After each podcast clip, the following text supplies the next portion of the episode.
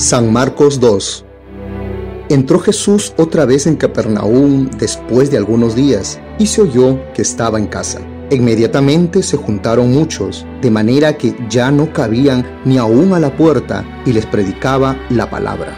Entonces vinieron a él unos trayendo un paralítico que era cargado por cuatro, y como no podían acercarse a él a causa de la multitud, descubrieron el techo de donde estaba y haciendo una abertura, bajaron el lecho en que yacía el paralítico. Al ver Jesús la fe de ellos, dijo al paralítico, Hijo, tus pecados te son perdonados. Estaban allí sentados algunos de los escribas, los cuales cavilaban en sus corazones. ¿Por qué habla este así?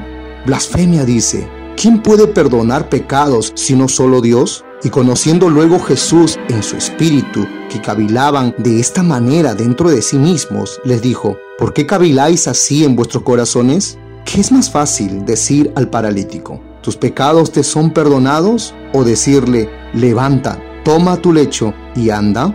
Pues para que sepáis que el Hijo del Hombre tiene potestad en la tierra para perdonar pecados, dijo el paralítico, a ti te digo, levántate, toma tu lecho y vete a tu casa. Entonces él se levantó enseguida y tomando su lecho salió delante de todos, de manera que todos se asombraron y glorificaron a Dios, diciendo, nunca hemos visto tal cosa.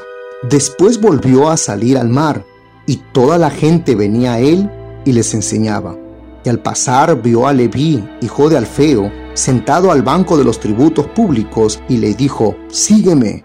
Levantándose, le siguió.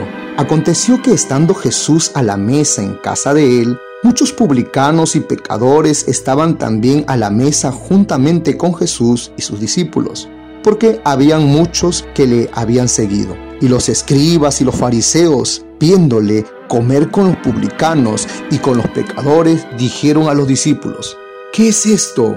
¿Que él come y bebe con los publicanos y pecadores? Al oír esto Jesús les dijo, los sanos no tienen necesidad de médico, sino los enfermos. No he venido a llamar a justos, sino a pecadores.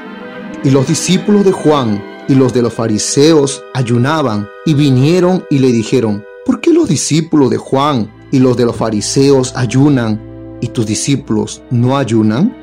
Jesús les dijo, ¿acaso pueden los que están de bodas ayunar mientras está con ellos el esposo?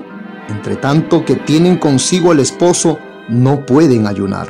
Pero vendrán días cuando el esposo les será quitado, y entonces en aquellos días ayunarán. Nadie pone remiendo en paño nuevo, en, vestido viejo. De otra manera, el mismo remiendo nuevo tira de lo viejo y se hace peor la rotura.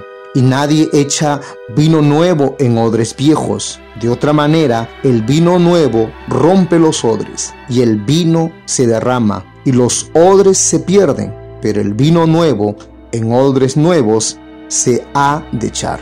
Aconteció que al pasar él por los sembrados un día de reposo, sus discípulos andando comenzaron a arrancar espigas.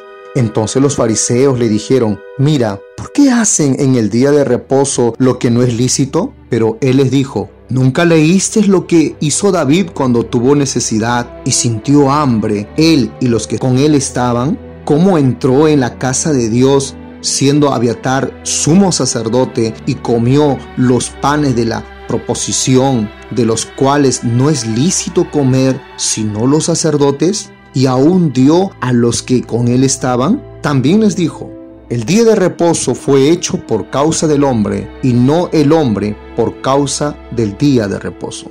Por tanto, el Hijo del Hombre es Señor aún del día de reposo.